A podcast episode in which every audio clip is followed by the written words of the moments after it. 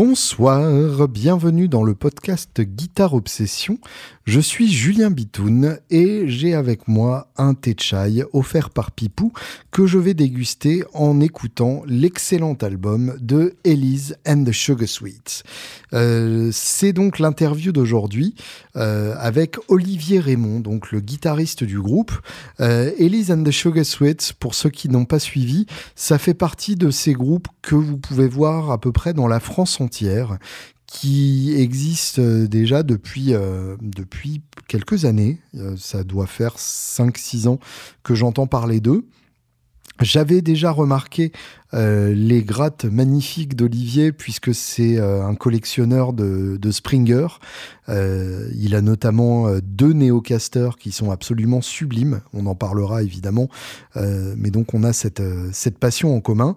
Et bah, c'est un, groupe de blues soul euh, avec une chanteuse et euh, le, genre de groupe de blues soul qui vous garantit de passer une putain de bonne soirée. C'est aussi simple que ça. Ça joue d'enfer, ça sonne et, euh, et, ça fait plaisir de voir qu'il y a des gens comme ça qui se battent pour que leur musique existe et pour que la musique live continue d'exister, surtout dans, dans, les conditions actuelles. Et ils viennent de sortir leur album qui s'appelle Horror Show. Je laisserai Olivier vous expliquer euh, les origines de ce nom. Euh, les fans de Orange Mécanique l'auront sans doute déjà deviné. Et euh, bah, c'est une interview avec un gros passionné de matos. Donc je vous préviens, ça parle de matos, ça parle de Springer, et c'est pas du tout pour me déplaire, évidemment. Ça parle aussi de musique, hein, vous inquiétez pas, on rentre dans, dans le vif du sujet, de l'enregistrement de leur album et de pourquoi il faut absolument l'écouter. Euh, voilà, s'il passe à côté de chez vous, vraiment, n'hésitez pas, euh, c'est la garantie que vous allez vous éclater. En attendant, euh, n'hésitez pas non plus à aller faire un petit tour sur le Patreon du podcast si ces épisodes interviews vous plaisent aussi. patreon.com slash guitarobs, g u t a r e o b s Et je vous souhaite une excellente écoute. Bonne semaine.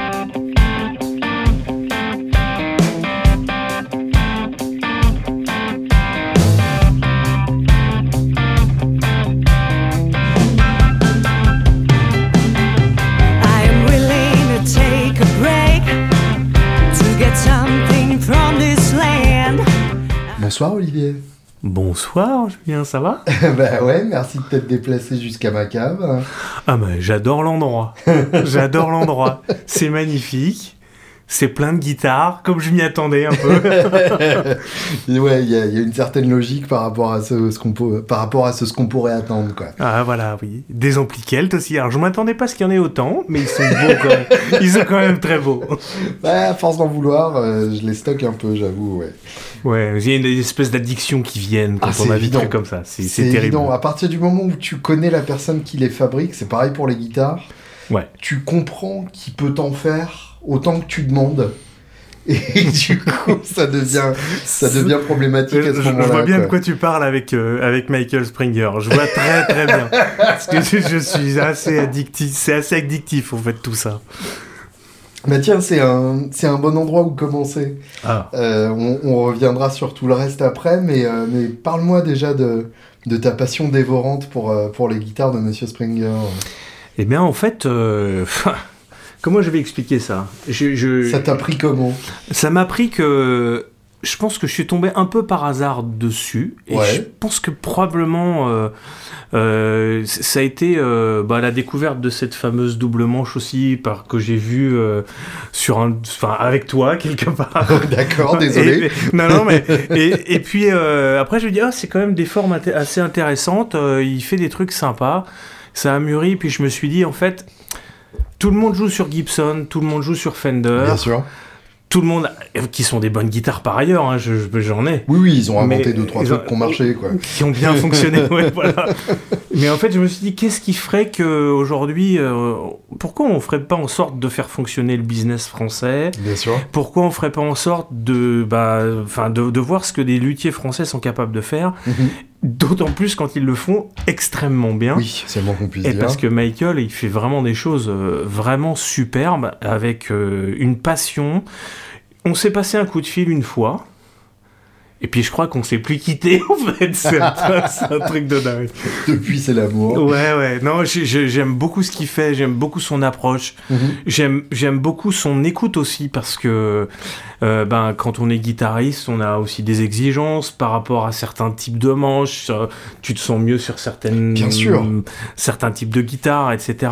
Oui, et puis on est, euh, on, est casse-couille, hein, faut le dire. Ah oui, euh, je, je, suis pas mauvais dans le dos. Sans, sans compter le, le côté hypochondriaque de, de, beaucoup de guitaristes où tu où, arrives à te convaincre que tu vas pas jouer correctement si t'as pas ah tel, type de manche, tel type de micro, jusqu'à la taille des frettes. Enfin, On, est capable effectivement de se, de se convaincre qu'il nous faut un truc incroyable, alors que dans la vraie vie, on serait tous euh, très contents avec une Squire euh, Telecaster jaune. Ah, absolument. Mais, euh, mais voilà, effectivement, il y a, y, a, y a, ce côté autosuggestion qu'on fait subir au luthier aussi. Quoi. Ouais, après, moi, j'avais quand même. Enfin, je, lui dis, voilà, la, première guitare que j'ai fabriquée, c'est ma Goldtop, en fait. C'est euh, une VNS C'est une euh, VNF Goldtop euh, que je te montrerai tout à l'heure si tu veux. Avec grand plaisir. VNS, pour ceux qui n'ont pas suivi, c'est la version vintage correcte de, de, la Seraph. Donc c'est en gros une Les Paul Custom Shop qui dit pas son nom. quoi. C'est en gros ça, avec la qualité des vernis, la qualité de... Voilà. Moi je lui avais dit, mon, cahier des charges c'était très simple, c'est... Mhm je, lui dis voilà, le Goldtop, j'en ai toujours rêvé. Je trouve que c'est une guitare qui est magnifique. Euh, la Goldtop 57 particulièrement, parce que moi j'avais une 56 déjà en, version Gibson. D'accord. Et je me suis dit bon, euh, allez, il faut que je trouve la, la Goldtop 57 qui me plaît dans l'esprit. Donc là, pareil, euh, rappelons pour pour les non initiés, l'évolution de la, de la Les Paul première époque, donc à l'époque où c'était encore la finition Goldtop. 56, c'est la version avec les deux P90, mais le tunomatique, qui apparaît en 55. Et 57, c'est l'année où les P90 sont remplacés par des humbuckers. Euh, donc en fait, c'est la seule année avec, euh, avec ces specs-là, puisque dès 58, c'est les humbuckers et le tunomatique, mais avec la finition Sunburst. Et donc 57, c'est vraiment la seule année avec Goldtop plus humbucker. Voilà, et tout ça, ça, ça avait germé dans ma tête. J'avais pas les moyens de m'acheter une vraie 57. Donc voilà. oui, ce qui est le cas de la hein plupart d'entre nous. Hein, ça. À, l'heure actuelle, ça vaut à peu près la moitié du prix de cette maison dans laquelle on se trouve. C'est-à-dire à peu près 125 000 balles. Ouais, c'est ça. C'est à peu près les idées de prix. Et encore, ça, c'était il y a 5-6 ans. Donc si ça se trouve, euh, une en bel état à l'heure actuelle, on est peut-être plus à 150. Ouais, ouais. C'est, donc c'est des prix complètement Vas-y, puis je fais un peu le lien avec ce que tu disais dans un, dans un autre podcast où, en fait, finalement, la guitare, c'est pas forcément d'où elle vient, de pourquoi elle, elle, est là et avec quelle. Euh, euh, par qui elle a été jouée ou mhm. quoi, ok. C'est vraiment un truc. Euh, voilà, moi, j'avais envie d'avoir ma guitare. Tu veux euh, dire que ce qui t'intéresse, c'est l'instrument. Et moi, ce qui m'intéresse, c'est le son qui est capable de sortir cet instrument-là. C'est l'instrument en tant que tel. Qu'est-ce qui va me provoquer? Qu'est-ce qui va Est-ce que je vais être capable de faire un riff qui va être euh, sympa pour faire une chanson? Enfin mhm. voilà, c'est ce que ça me crée à moi. En fait, c'est pas. Je cherche pas à, à, copier quelqu'un, même si forcément on est influencé par des tas de choses. Donc quand j'ai discuté avec Michael, le cahier des charges était très simple. Je veux 57 Gold Top mhm. dans l'esprit et je veux la retrouver dans le grenier de mon grand-père, tel que s'il l'avait joué, mais pas tant que ça en fait, avec euh, le côté sorti le week-end, ouais, sorti le euh, week-end, voilà, et, et, il en a fait un truc extraordinaire parce que il a su capter, je pense que le gold top c'est une couleur qui est très particulière. Ah, c'est très difficile le Et c'est très difficile à faire et il y a souvent... Ça peut être trop jaune, trop vert, il y a, y a, un équilibre à trouver. Et il a trouvé le, le reflet et pas forcément le bon, enfin... Même, même Gibson, euh, quand c'est pas du custom shop, c'est assez souvent... Euh, très assez, brillant. Assez raté le, le gold top, effectivement. On va dire ça comme ça. Et lui, il a su vraiment faire le truc incroyable mhm. qui fait qu'on a vraiment l'impression que la guitare, elle est enfin ouais vintage mais pas vraiment. Voilà. Et puis euh, ce qui m'a plu chez Michael c'est aussi cette capacité en fait à revisiter cette Les Paul finalement euh, avec un look qui lui est propre bien sûr. et qui est harmonieux il a trouvé, euh, c'est ça. Il a trouvé une forme qui soit pas bizarre for the for the sake of being weird et, et, et, qui pourtant fonctionne et qui pourtant lui est immédiatement associé et qui respecte quand même le côté single cut euh, historique. Exact. C'est quand même balèze, quoi. C'est, enfin, ce gars-là, il a réussi. Et puis, alors, je pense qu'il y a aussi un travail qui a été fait sur la tête.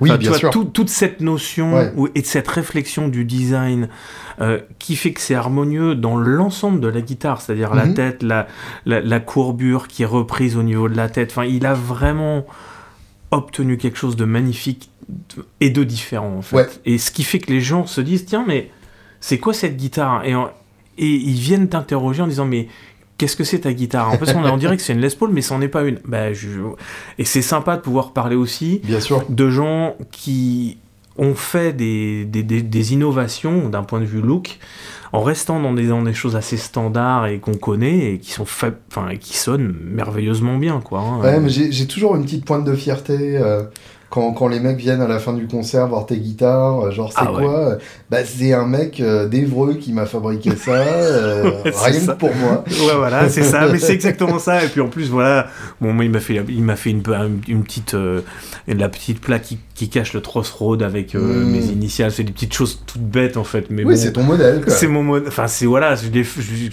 ouais, il en il en a fait d'autres hein, des Gold Top. Il arrive très très bien à les faire. Mais voilà, celui-là, c'est le mien, je l'ai fait avec les specs. Et voilà, il y a un petit côté euh, affectif avec tout ça. Puis je pense que c'est une rencontre humaine aussi. Hein. Ouais. Enfin, vraiment. Bien sûr. C'est, ah oui, complètement. Enfin, tu vois, je, je, pense que j'aurais pas pu discuter comme ça avec, euh, avec Michael Springer au téléphone. On n'aurait pas passé des heures à se parler de l'histoire, etc. On aurait, j'aurais pas réussi probablement à voir ce que j'avais envie. Et il a écouté en fait. Et ça, c'était fabuleux. Quand j'ai ouvert la boîte, euh, qu'elle est arrivée, j'ai dit Waouh, non, c'est pas possible. c'est ça que tu voulais, c'est exactement ça. Je pense que j'ai pas passé une seconde et demie avant que je prenne mon téléphone et que je l'appelle pour lui dire que c'était fantastique. Je l'avais même pas encore joué tellement, mais c'est vraiment une belle guitare. Génial. Ouais. Et puis après, ben voilà, il y a eu discussion. Et puis euh, après, on a fait euh, ben, des choses un petit peu plus basique, plutôt fenderienne dans mhm. l'esprit, puisque... La Néocaster. Ouais, la Néocaster, bah j'en ai, j'en ai deux, moi, aujourd'hui. Hein, voilà, c'est bon... J'en ai deux, j'en ai deux complètement différents. J'en ai un, je sais pas pourquoi, j'ai toujours rêvé d'avoir une guitare rouge. Uh-huh. Bon, j'ai fait une guitare. Ça va plus vite. voilà, ça va plus vite. Ça, je sais pas, c'est esthétique. Et je lui ai dit, je voudrais avoir une, une probablement une thin line rouge. Euh, ça serait quand même assez extraordinaire. et il m'a fait ce truc-là avec un micro, euh, un micro euh, Firebird sur le sur le manche et puis un micro, euh, un micro télé sur le sur le sur le, le, bridge et elle sonne, elle sonnait vraiment, elle sonne bien cette guitare-là, elle est fabuleuse. Quand tu dis rouge, c'est qu'on dit Apple Red. Ouais, ouais, alors, quoi. ouais, elle, elle, brille, mais elle est un peu faded, tu vois, hmm. pour que ça soit, bah, que ça sorte pas du carton et oui, je vois, pas policier, elle est juste un peu voilà, mais c'est une guitare. Euh, ouais, sympa. Il en a fait d'ailleurs une dans la même série euh, pour, euh, pour Thierry, qui fait Kelt. Mmh. Là, il a fait. Oui, oui, oui, je l'ai vu, elle est, elle est magnifique voilà. Eh ben, la mienne, c'est la même, sauf que là, c'est avec deux P90. Ouais. Voilà, et la mienne, c'est dans la même série que ça a été fait, et euh, avec le même rouge, euh, voilà. Et je, pareil, c'était des specs. Moi, je lui ai fait faire des, manches. Moi, j'ai plutôt tendance à vouloir jouer avec des manches qui sont un petit peu plus fins en Fender, type 64, mhm. pour, euh, pour te donner un peu le, la, tendance. Et moi, enfin, parce que je me sens bien confortablement installé sur ce type de manche-là. Et il a, alors on n'a pas fait exactement ça parce qu'il n'a pas la possibilité de faire le thin board pour l'instant, enfin tu mmh. vois des choses comme ça. Mais il a fait un manche qui était parfait sur cette manche, sur cette guitare là pour moi. Et du coup je suis repassé une deuxième, la bleue, euh, qui était sympa, mais qui est plus format télé. Bleu avec des racing stripes. Ouais c'est ça, ouais c'est ça. Façon Gordini quoi. Ouais un peu façon Gordini ou assez Cobra si t'as envie d'être un peu plus riche. tu vois. c'est moins rock. c'est moins rock'n'roll. voilà c'est ça. Mais ouais, c'est, ça a été ça. Et je pense que et celle-là, et ça a été pour moi l'occasion de rencontrer Michael parce qu'en fait, euh, il l'a amené alors qu'on jouait sur euh, un festival qui s'appelle euh, le Make Love Blues Festival, en fait. Mhm. Et on était. tout un programme. tout un programme, voilà, qui était dans l'est de la France, donc ça tombait quand même plutôt bien, puisque le bonhomme il habite dans le coin. Et puis euh, voilà, et, euh, je lui dis bah écoute, ça serait quand même très cool que tu, si on pouvait se voir là, si tu as le moyen de la finir avant euh, cette date-là, c'est génial. Et puis on se voit là-bas, et puis et puis ça permet de se rencontrer physiquement, de, discuter, ce qui est quand même aussi un, un élément important dans la relation humaine. Mine de rien, le téléphone c'est bien, la vidéo c'est bien. Aujourd'hui, on en voit partout hein, des vidéos, mais le, contact humain c'est vachement important. C'est quand même pas mal, ouais. Ah ouais. Et donc du coup, on a fait cette petite euh, voilà Neocaster R8 Gordini, plutôt sympa. Et du coup, j'ai tellement adoré cette guitare que je crois que le soir, en fait, euh, alors que j'avais jamais joué dessus j'ai pris cette guitare là et puis on est parti en concert avec et j'ai fait tout le geek quasi dessus avec quand même ma, ma, ma, ma, gold top derrière parce que j'avais quand même j'ai un ou deux trucs qui nécessitent d'avoir un son un peu plus rond plus, plus chaleureux etc mais moi j'aime bien ce côté télécaster où quand tu mets sur le micro aigu il se passe un truc euh, hmm. que ce qui ne se passe sur aucune autre guitare. Bien sûr. Je ne sais pas expliquer ça, moi je, je, le ressens plus que ça. Euh, j'ai toujours la sensation d'être euh, d'avoir les doigts branchés direct sur le haut-parleur dans ces cas-là. c'est comme s'il y avait aucun filtre entre les deux. Ça. Même si tu mets quelques pédales, voilà, c'est ça marche. C'est fantastique la Telecaster. C'est, je pense, une guitare à tout faire. Mhm. Je pense que c'est ça, ça, devient, c'est une guitare qui est capable de te faire des sons tellement chaleureux, des choses tellement soft. Et puis à côté de ça, quand tu mets, ça peut te mettre le wild de manière mhm. terrible. Bien sûr. C'est, je trouve ça génial. et euh, et, par contre, ouais, si tu te situes sur une télécaster, ça s'entend. Ah ouais, ouais. Ah, ça, pardonne vachement moins qu'une qu'une Les Paul. ouais, ouais, ouais, je pense. Puis c'est une guitare qui a. Enfin, je pense que dans n'importe quel morceau enregistré euh, de n'importe qui, qui, quelle que soit la personne qui joue, ou à moins qu'il y ait des, 50, des, des, milliers d'effets devant qui ne te permettent pas de reconnaître la guitare, mais dans l'absolu, quand il y a une télécaster qui joue, tu sais que c'est une télécaster. Mmh. C'est un son qui est enfin, qui est inimitable. Je, je, après, je pense que les gens plus avertis, euh, voilà, tu sais reconnaître une 335, euh, tu vois, ce genre de truc, mais, ou une, une Les Paul, etc. Mais la télé, c'est quand même très. Euh, c'est straight. j'adore. j'adore. C'est une guitare que j'adore. Je joue d'ailleurs qu'avec ça pratiquement, avec, enfin, avec la Neocaster maintenant, mais, j'ai, mais voilà, sinon j'ai une, une réplique de Fender 64 euh, à la maison qui a, qui a appartenu, euh, je crois, à Sébastien Chouard, si je me trompe pas. et qui est sympa, parce que le mec joue plutôt quand même super cool, super vraiment bien, bien mieux que moi d'ailleurs. Oui, et puis il a euh, très bon goût en termes de grade. Ouais, ouais. Si elle lui est passée entre les mains, c'est que ça doit pas être. ouais, bah, j'avais rencontré, on s'était rencontré une fois comme ça, parce que avec chez Jean-Pierre Vignier, je sais pas si tu voyais. Oui, bien sûr. Voilà, ce petit magasin, qui était probablement un des seuls magasins de Paris où tu as envie d'aller tout le temps parce que c'est Guitare collection.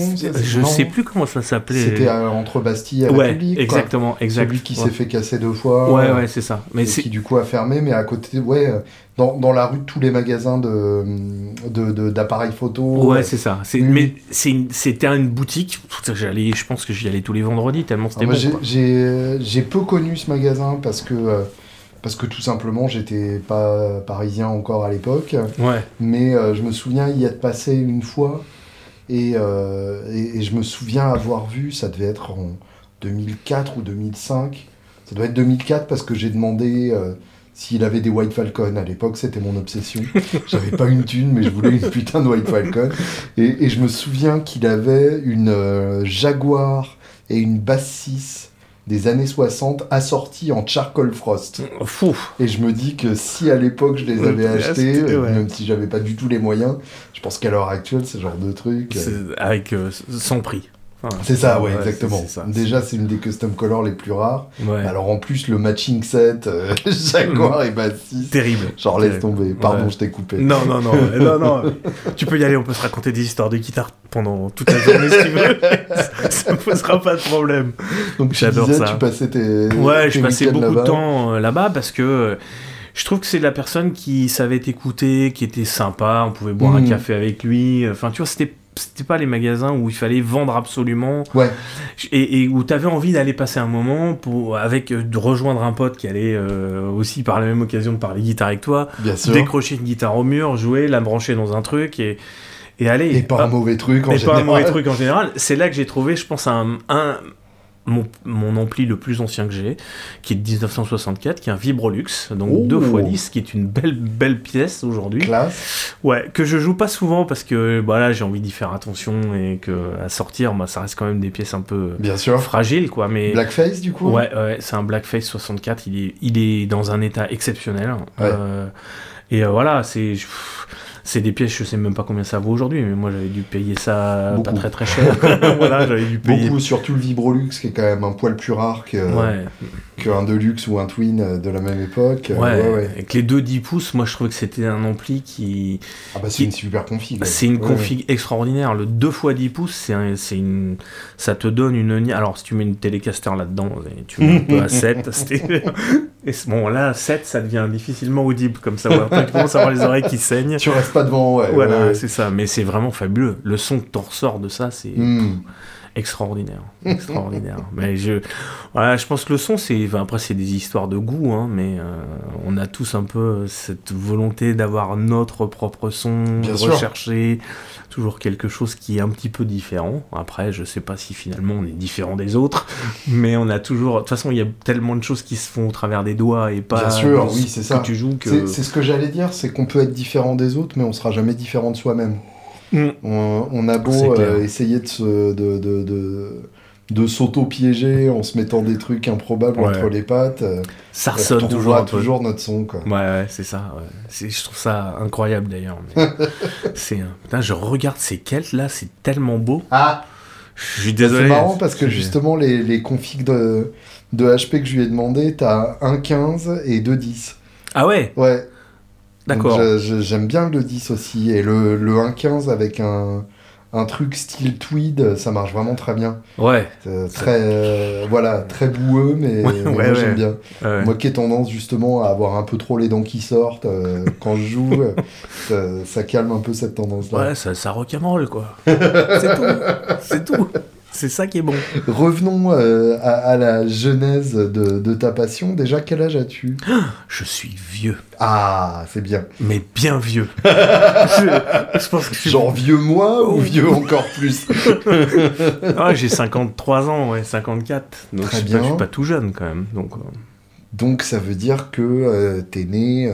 En 68. Oui, c'est ça, fin des années 60. En mai 68, pour être exact, si tu veux avoir la précision exacte. Jour de la fête des mères. Je sais pas si c'était un vrai cadeau, mais. ça, c'est classe. ok, et alors, comment, euh, comment te vient le, virus Eh ben, le virus, il est, c'est assez incroyable parce que moi, j'ai fait euh, de la musique classique pendant très, très, très longtemps. D'accord. Parce que j'ai commencé le violon à l'âge de 6 ans. D'accord. J'ai fini avec euh, tes parents étaient des gens très compréhensifs. Hein. Ah ouais, sur la musique, ouais, ouais très, très, très. bon, ils avaient j'avais un grand-père qui était euh, euh, altiste, donc il connaissait déjà cet hmm. instrument-là. Bon, je pense que c'est ça qui m'a poussé aussi à faire ça. mais j'en ai fait pendant très longtemps. J'ai eu mon prix de conservatoire. Enfin bref, j'ai fait ah vraiment que ça. Mais donc tu as la tu as la culture musicale qui va avec ça aussi. Oui, c'est-à-dire que j'ai écouté beaucoup de musique classique, j'en ai joué beaucoup. Tu es capable de faire la différence entre un baril de Beethoven et de baril de Chopin quoi. Ouais, oui quand même oui, ça c'est pas mal. ça c'est pas mal. Oui, Bartok, enfin tout, tout, toutes ces hmm. toutes ces enfin voilà, il y en a enfin il y en a tellement que les, les... Ouais ouais, mais c'est pour pour le coup ça c'est un truc euh, qui mériterait un un podcast à part entière parce que euh, parce que c'est vraiment quelque chose qui moi personnellement manque cruellement à ma culture. Je, je, découvre, je, je, l'avoue avec une honte euh, non dissimulée, mais, j'ai découvert certains airs de Mozart grâce aux petits bouquins euh, que je lis à mes enfants où t'appuies et ça fait de la musique. mais moi, moi, ce qui m'a fait vibrer, c'est euh, si je me trompe pas parce que j'ai un, un, vrai doute sur la tonalité mais c'est un concert en ré mineur de, de Tchaïkovski mhm. pour violon et ça c'est le truc ah, j'en parle et j'ai les poils en te le disant parce que c'est un, un, morceau euh, euh, qui est c'est fabuleux et tu l'écoutes par quelqu'un comme Anne-Sophie Mutter par exemple qui est une violoniste émérite c'est un morceau qui, qui est enfin fantastique. Je sais mhm. pas expliquer les choses autrement. Euh, et c'est pourtant ça n'a rien à voir avec la musique que je fais aujourd'hui. mais moi, c'est, j'ai été baigné dans cette musique-là. J'ai, ma famille était très orientée vers la musique classique. Mhm. Mon, moi, j'ai un oncle qui fait de la guitare classique, euh, qui est assez connu, qui s'appelle Jean-Marie Raymond, en fait, et qui euh, bah, joue beaucoup, qui a joué beaucoup au Japon. Enfin voilà, il a, il a mhm. écrit beaucoup, beaucoup de pièces lui, pour le coup, pour guitare classique. Euh, mais j'ai baigné dans cet environnement musical pendant que j'étais tout môme et tout minot. Bah, ce qui est mieux, parce qu'effectivement, c'est personnellement, moi, je trouve que la porte d'entrée est pas évidente à, à trouver. Non. J'ai, on, on m'a conseillé plein de trucs. Enfin, j'ai, il y a, y a des, des, des j'ai des marottes euh, éparses, euh, que ce soit Arvo Part, euh, certaines choses de Debussy ou euh, voilà, mais j'ai pas, j'ai pas de, j'ai pas de vision globale quoi. Euh, moi, je, moi, je pourrais, enfin, on pourra échanger. Ça sera très intéressant. De, de- je t'échangerai des morceaux qui sont, Je veux bien. qui sont fabuleux, moi que je trouve, qui me parlent en tout cas. Parce Mhm. que je pense que la musique c'est aussi toujours une histoire de rencontre Ah bah bien sûr. entre des notes et ce que toi t'en t'en perçois en fait. Complètement. C'est jamais, euh, tu peux ne pas aimer des choses, euh, même en classique, hein, parce que ça Mm. ne parle pas, parce qu'il se passe rien derrière tout, tout ça, mais voilà. Ouais. Euh, pour toi, en tout cas. Ouais, mais je- enfin, comme, comme en rock ou, ou Ouais. comme dans n'importe quel style, tu peux décider que t'aimes pas après avoir vraiment donné sa chance au, à la pièce Ah, je aussi. suis entièrement d'accord. Et, et, et, enfin, là, j'ai commencé le, le ring de Wagner. Et c'est-à-dire que pour l'écouter plusieurs fois, ça prend plusieurs jours, Ouais, par ouais. définition. Ouais, ouais. Donc, euh, donc forcément, c'est un investissement euh, de, de temps et d'attention qui est, qui est pas évident aussi à, fournir pour décider que tu vas, que tu vas aimer Tu ou vas pas, aimer ou pas, ouais. Mais c'est c'est un bon, voilà, du coup, moi j'ai vraiment baigné là-dedans pendant. pff, Ouais, 25 ans, quoi. J'ai- Hmm. J'allais faire des stages de musique classique. Ah Enfin, voilà, on, a, on a enregistré des, des, des, des, des disques avec de la musique classique dessus où j'ai participé Hmm. dedans. Enfin, voilà, c'était un peu mon environnement. Mais en fait, c'était un environnement qui, moi, me, me- que j'adore, que je continue à adorer, Uh-huh. euh, rétrospectivement. Et puis, euh, l'âge avançant, moi, je me dis, ah ouais, c'est quand même des choses magnifiques, tout ça. je sais pas, peut-être c'est parce que je vieillis, que je deviens plus sage, ou enfin, pas, je sais pas. Mais en l'occurrence, euh, Trop de je- bruit sur scène. Ouais, ouais, ouais, ou pas.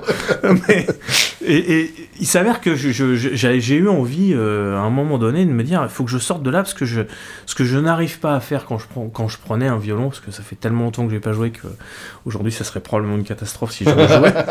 parce que c'est un instrument qui nécessite un travail euh, D'entretien. d'entretien de fou, euh, parce que la justesse, elle n'est pas faite par des frettes. Euh, comme sur une guitare, euh, et elle nécessite que tu aies un positionnement de doigts parfait, etc. Et la justesse, c'est quand même ce qui fait la beauté aussi des choses que tu Ah bah c'est quand même mieux, oui. Pour avoir Surtout joué de la fretless, euh, je, Ouais. je vois à peu près l'histoire. Voilà. Effectivement, à chaque fois que j'ai joué de la fretless en live, c'était un- une catastrophe. C'est difficile, c'est plus difficile. Il y a des gens qui sont très doués avec ça, mais c'est c'est vraiment... euh, Voilà, et donc du coup, euh, j'ai eu ce besoin d'improvisation, en fait, et de me dire... Parce que je savais lire une partition, je sais lire une partition, je sais la jouer, etc. Mais je sais pas sortir de ça, en fait, en Mm. classique. Et, c- et ça m'a manqué. Et Tu dirais que vers quel âge t'as as eu cette prise de conscience Ah, et je pense que j'avais 20, euh, allez, 25 ans, 26 ans, D'accord. par là, quoi, tu vois. En me disant... Mais et t'étais déjà musicien pro euh, à l'époque Ah Non, ou- je, non, non, pas du tout, pas du tout. C'était vraiment, je faisais, moi, je faisais des études à côté de ça, euh, Hmm. parce que la musique ne restait pas quand même un élément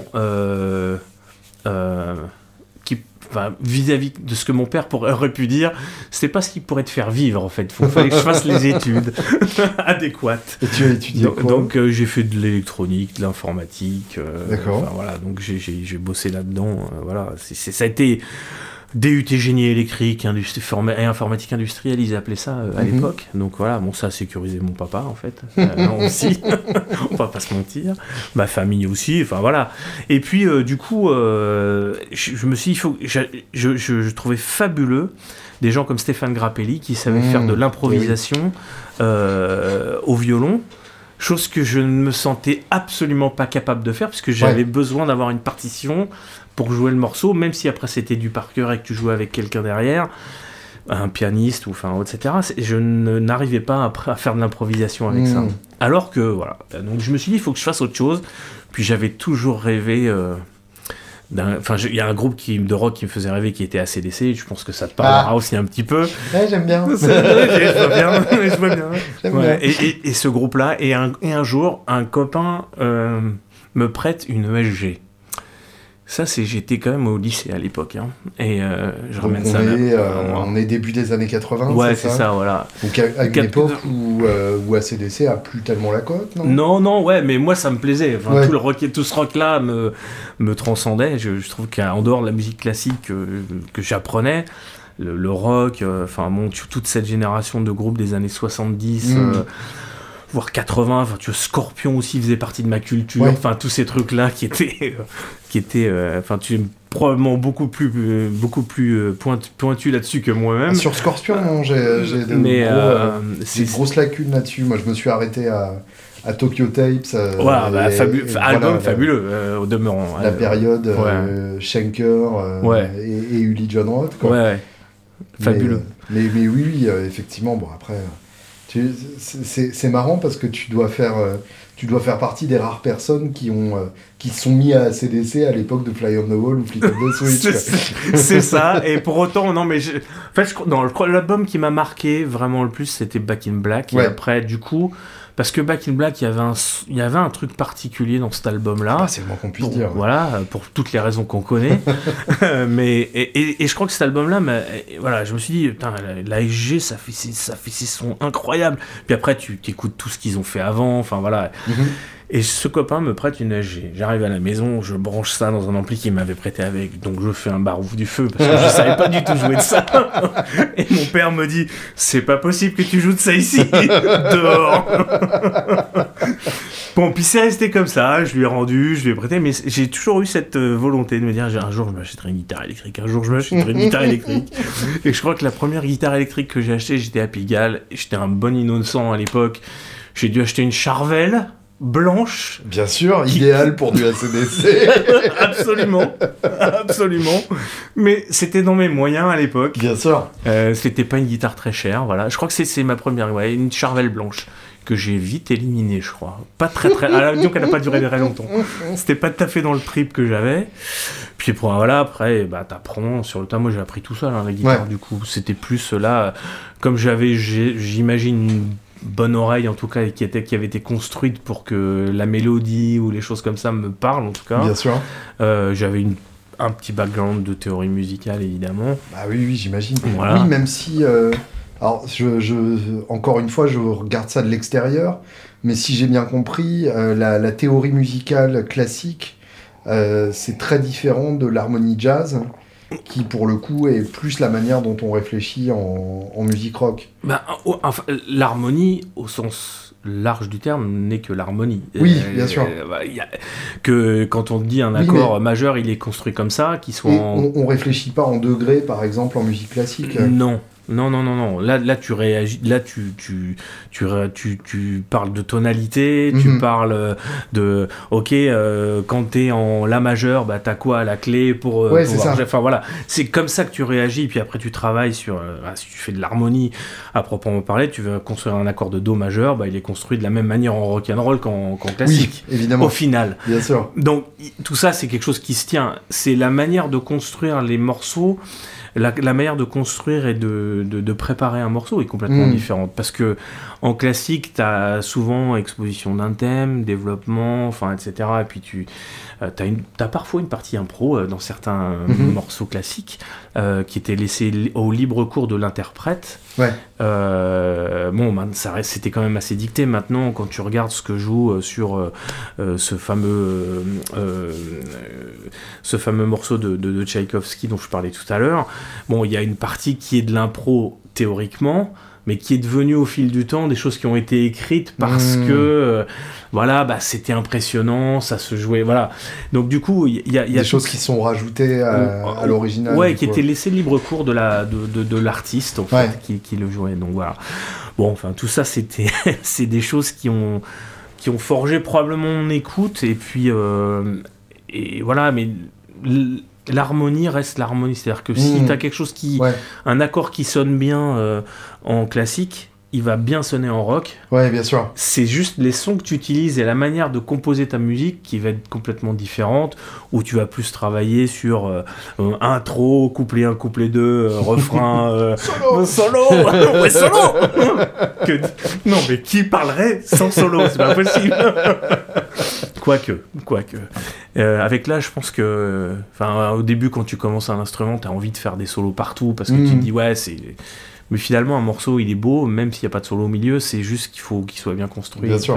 Il y, en a, y en a plein, des, des, choses comme ça. Oui, oui, il vaut mieux pas de solo qu'un qu truc, truc qui n'amène absolument rien. voilà, ou qui n'est pas du tout inspiré. Voilà, c'est des choses qui sont. Euh, donc bah, l'harmonie, c'est ouais, ça.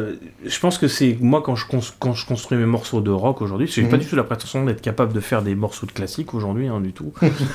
moi, je fais ça euh, ben, dans mon petit home studio. Euh, je mets je mets mes petits accords euh, comme j'ai envie. Je fais la, la, mélodie, enfin ou en tout cas j'essaye, uh-huh. avec toutes les influences qui nous entourent en fait, hein, parce que elles sont classiques parfois.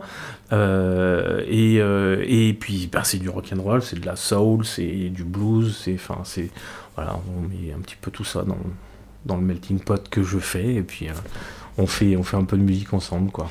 Est-ce que tu as l'impression que la, pratique du violon t'a aidé ou t'a influencé dans ton jeu de guitare, ne serait-ce qu'en en termes de justesse des bends ou... Alors, très probablement, euh, parce que ça m'énerve de faire un bend qui est pas juste. Ouais.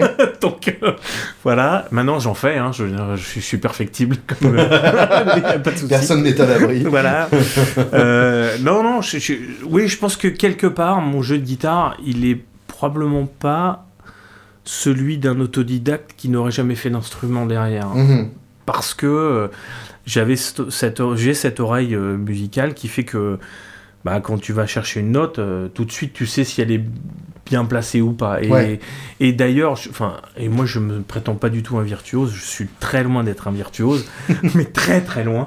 Euh, je, je, je, je, pense qu'il vaut mieux placer la bonne note qui est la plus juste possible au bon endroit. Bien sûr. Euh, alors peut-être que je dis ça parce que je suis pas capable de le faire aussi. C'est tout à fait probable, mais en l'occurrence, je, pense que ça provoque plus d'émotions euh, quand tu as peu de notes dans un solo qui sont hyper bien pour qu'il hmm. pour qu'il se passe quelque chose. Et en fait, quand je fais mes solos, j'essaye de les construire un peu comme ça, dans l'esprit. bah, si tu as envie de faire plein de notes, bah, tu d'en faire plein. Si tu peux, tu les passes, c'est parfait. Mais voilà, c'est plus dans cet esprit-là que. justement, c'est ce qui m'a marqué. alors on va. On, fait un, grand saut en avant, mais on se baladera dans, dans ta vie musicale euh, à, merci. Mais euh, j'ai donc écouté le, nouvel album de euh, Elise and the Sugar Sweets que tu m'as envoyé. merci. alors déjà, l'album s'appelle Horror Show. Alors déjà tu prononces bien, c'est pas mal. Qui veut dire joli en russe. Bien, ça, ça, veut dire bien. Voilà. En fait. À l'heure actuelle, un, nom en russe, c'est osé. alors c'est osé et en même temps pas vraiment parce que en fait, si tu veux, la Russie, ça, je vais pas faire politique parce que c'est pas du tout le but, mais la, Russie ne s'associe pas à Vladimir Poutine. Oui, heureusement. Et heureusement. Et je pense que justement, euh, l'ensemble du peuple russe n'est pas forcément au courant de tout ce qui se passe. Hmm. Et que du coup. Ah bah, en tout cas, oui, il faut, euh, voilà. Il, donc, il fait tout en sorte pour qu'il sache pas. Voilà, donc sans, en fermant la parenthèse rapidement de la politique, parce que c'est des sujets qui sont très, enfin, qui sont très impactants, je pense, aujourd'hui. Bien sûr. Euh, et ce sujet-là particulièrement est impactant parce que notre chanteuse, en l'occurrence, pour ne pas la citer, mhm. s'appelle Yulia Gubenko et, mhm. et elle est russe. Ah, donc, ah merde, oui, donc, compliqué à l'heure actuelle. Donc aujourd'hui, elle vit des moments qui sont assez compliqués mhm. euh, au travers de, de, bah, de, ce conflit euh, qui, est provoqué, qui a été provoqué par, par, par Vladimir Poutine. Donc du coup, voilà. Mais en fait, on a... Donc, effectivement, Orocho, c'est peut-être pas toujours facile de le, de, de, de, de, le voir maintenant. On avait choisi ça avant que ça se passe. Bien sûr. Euh, c'est marrant, moi, c'est un terme que j'ai découvert grâce à Orange Mécanique. Ouais, ok. Puisque, ah, euh, oui. puisque le, le protagoniste, euh, et c'est le cas dans le bouquin de, Anthony Burgess, autant que dans le film de Kubrick, et le, le personnage fait un mélange de, de russe, d'anglais, etc. Ouais. Et du coup, effectivement, quelque chose de, de de, bon ou d'excitant, pour lui, c'est Real Horror Show. Ouais, et avec évidemment ce jeu de mots euh, Bien Horror Show ouais, et évidemment. Horror Show, ouais. qui est, qui est, voilà. qui est incroyable. Anthony c'est écrire des livres. Ouais, oui, c'est pas nouveau d'ailleurs, je crois. Donc du coup, alors, on a choisi ce titre-là parce que, euh, un, on voulait que ça... Enfin, on chante de la musique en anglais. Mm-hmm. euh, parce que je pense que cette musique-là, elle a le besoin d'être en anglais, mais ça, c'est un avis personnel. Euh, je ne Je, ne renie pas les gens qui savent faire ça en français, mais il faut sacrément savoir écrire des bonnes paroles. Ouais, j'en connais pas des masses, effectivement. Pour que ça soit vraiment, vraiment, vraiment bien intéressant. Euh, donc, on s'est dit, qu'est-ce qui ferait que ça soit différent des autres? Mhm. euh, Est-ce que je vais appeler mon album, euh, je sais pas, un, mot en anglais lambda qui me serait venu parce que, voilà, Galaxy, parce que c'est le nom d'une de nos chansons mhm.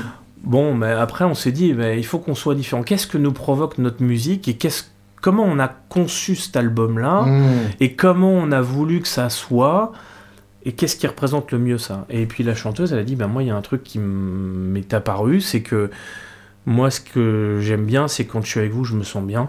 Hmm. Et je me sens dans un cocon, je me sens dans un esprit de franche camaraderie, euh, etc. Et que ce mot-là, le mot horror show qui lui est venu, ah, moi je suis pas capable de le dire, elle, elle le dirait beaucoup mieux, mais tu l'as dit beaucoup mieux que moi tout à l'heure, euh, c'est presque, devenu, presque venu naturellement. Euh, et quand il s'est agi du conflit, on a tous discuté. Hmm. Euh, parce que elle s'est posé la question est-ce qu'on doit continuer à l'appeler? Et on a tous dit mais il est hors de question qu'on change notre avis parce que c'est le bon. Bien sûr. Voilà. Et parce que c'est le bon, parce que ça nous correspond. Voilà. Et on va assumer. Et il n'y a aucun problème. Et les gens hmm. vont pas faire d'amalgame entre ce que fait Vladimir Poutine d'un côté et ce que représente le mot. Et voilà. Et puis il y a une petite. Ouais, et puis justement, si ça démarre une conversation, c'est jamais une mauvaise chose. C'est jamais une mauvaise chose. Et puis au Rochaud, en plus, on s'est dit, pour peu que les gens sachent pas ce que ça veut dire et ne mm. cherche pas. Il y a un petit côté asiatique aussi qu'on pourrait y mm, trouver. Euh, voilà, et on ne sait pas en fait. enfin, on sait toutes ces petites réflexions qui sont venues là. Et puis c'était histoire de faire un petit peu différemment de tout le monde, aussi de se dire bon, comment je sais me démarquer. Euh, est-ce que je vais appeler ça Good Mood ou, ou, Bah j'ai préféré, euh, on a tous préféré ce, titre-là. ça m'a plu effectivement. Et, et, et à l'écoute de l'album, je me suis rendu compte que tu ne fais pas de solo sur tous les titres. Exactement. J'ai trouvé ça incroyable. J'ai trouvé ça d'un courage peu non mais et d'une quasi abnégation. En fait, je crois que ça, ça c'est. Euh, il y a des morceaux, on a discuté, euh, je sais pas à quel morceau tu fais référence, mais en l'occurrence, euh, il y a un morceau où il y a un grand solo de piano, mhm. qui, et, enfin, qui est un morceau que j'ai écrit sur mon papa en l'occurrence. Et je me suis dit, qu'est-ce qui va dans ce morceau-là qui est à la fois euh, un petit peu moderno rhythm and blues. Je sais pas mhm. comment on va qualifier notre style parce que c'est quand même assez compliqué. Enfin, peut-être tu seras plus mieux placé pour moi. Ça sera m'intéressera d'avoir ton avis d'ailleurs. Euh, mais on a, on a amener une modernité dans, dans, dans, dans, la construction d'un morceau rhythm and blues d'une certaine mhm. manière par des breaks par des choses qui sont un petit oui, peu il y, a des mises en place un petit peu euh, mises en place qui sont pas que naturelles pas fait Steve Cropper voilà par exemple exactement exactement et puis en fait euh, ben, il y avait un magnifique piano dans le studio dans lequel on a enregistré hmm. On a fait deux trois essais. J'ai dit non mais ça ça sonne de la mort. Il faut faire ça avec un solo de piano. Et euh, Bala euh, Pradal, qui, qui est le, le, clavier, mhm. euh, est un pianiste avant tout, d'être un avant d'être un, un, clavier qui joue du Rhodes ou du B3, etc. Et du coup, euh, enfin voilà, ce morceau-là, il s'est imposé de lui-même en fait. Je sais pas comment expliquer. Ouais, je comprends. Euh, ça, s'est fait tout seul, et puis bah, ça sonne. Donc bah, quand ça sonne et que ça me parle, euh, bah voilà, pourquoi un solo de guitare s'il n'y a pas besoin? Ouais. Voilà, bon, ça a, été, ça, a été, ça a été comme ça. Après, j'en fais quand même beaucoup dans l'album. Donc voilà, mais il y en a qui sont très courts aussi. Il y a des choix qui sont faits. Oui, qui sont plus des thèmes que des solos. Ouais, où, c'est vraiment on, on définit, c'est la fin d'une petite histoire qui s'est racontée avec le chant et puis mm. euh, et voilà et il y a toujours ce côté où, voilà je pense que le solo il doit servir le morceau aussi. Il sert pas ton morceau bah autant pas le mettre. Et euh, tu vois enfin on reprend nous un morceau des, des vintage trouble mm-hmm. euh, où il n'y a pas de solo. Bah, c'est juste magnifique de A à Z Bon bah voilà, euh, c'est, c'est... Bah, on va pas rajouter un solo, c'est, bien comme ça. Il est bien comme ça, c'est super. S'ils ont décidé que c'était bien comme ça, on peut les faire confiance. Ouais ouais voilà. Donc les, les, les, ouais, les, les, morceaux sans solo, bah ouais, moi je pense que je suis pour, on est même pour, j'en, ai, j'en écris même. Tu vois, je suis en train d'écrire un nouveau, un nouveau morceau, j'ai pas prévu de faire un solo dedans parce que mhm. je, j'ai envie que ça soit une chanson au sens... Euh, ouais, ça, ça ressemble à une chanson euh, faite dans le côté un peu soul de ce qu'on fait, mais sans guitare, guitare prédominante. Alors, hmm. dans, notre groupe, il y a quand même, enfin voilà, je suis, la guitare est importante, mais euh, on, réfléchit même, euh, tu vois, typiquement, dans, quand on a fait toutes les, les, les comment on a, les arrangements, voilà, chercher mhm. le mot, dans certains morceaux, et on avait enregistré la guitare à l'origine, et puis quand on a écouté le, morceau, je dis mais il faut qu'on retire la guitare à cet endroit-là, à cet hmm. endroit-là, parce que ça donne une ouverture complètement différente. Bien sûr. Ça donne et, le fait qu'elle rentre un peu plus tard ou qu'elle rentre, enfin ça amène quelque chose. En fait, l'idée de l'album et ce qui a conduit tout ce qu'on a fait jusqu'à présent, ça a été de dire qu'est-ce qui est le plus musical possible euh, avant de parler de nous-mêmes, que ce soit la drum, que ce soit la mm. basse, que ce soit le clavier, la chanteuse ou, la guitare, qu'est-ce qui va faire que c'est chouette à entendre ce qu'on va avoir? C'est ce qui a primé en fait dans ce qu'on a, essayer de proposer en fait. On, penserait que c'est à peu près le but de n'importe quel album, mais en fait c'est pas forcément le cas. c'est pas toujours le cas. Tu vois, c'est pas toujours le cas. Mais tu vois par exemple, je, je, je, reprends, je rebondis sur un truc que tu as posté il y a pas très longtemps. Je suis pas du tout un fan de Steve Vai, alors mhm. que a priori tu, tu, tu, tu l'es. Euh, moi j'ai écouté et du coup j'ai été curieux après que de ton podcast sur euh, où tu parlais de lui et où tu as fait passer un morceau. J'ai été curieux donc j'ai été écouté. Évidemment c'est un guitariste incroyable. Oui oui bien sûr mais voilà. Mais en fait heureusement il n'y a pas que ça. Ouais, mais en fait il fait passer euh, aussi des choses assez émouvantes mhm. euh, et, et j'en étais surpris moi-même de l'écouter comme ça, euh, parce que c'est pas du tout la musique que j'écoute, parce que c'est pas du tout la musique a priori qui me qui m'interpelle initialement. Mm. Mais c'est, enfin ouais, j'ai fait une découverte entre guillemets un peu grâce à toi parce que euh, ça ça m'a intéressé.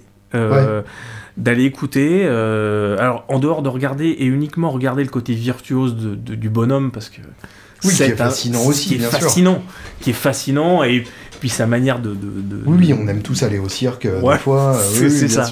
Mais en écoutant et sans regarder le bonhomme jouer et en écoutant euh, quelque chose de lui, en fait, ouais, il y a des, choses qui sont très intéressantes, hmm. très très intéressantes.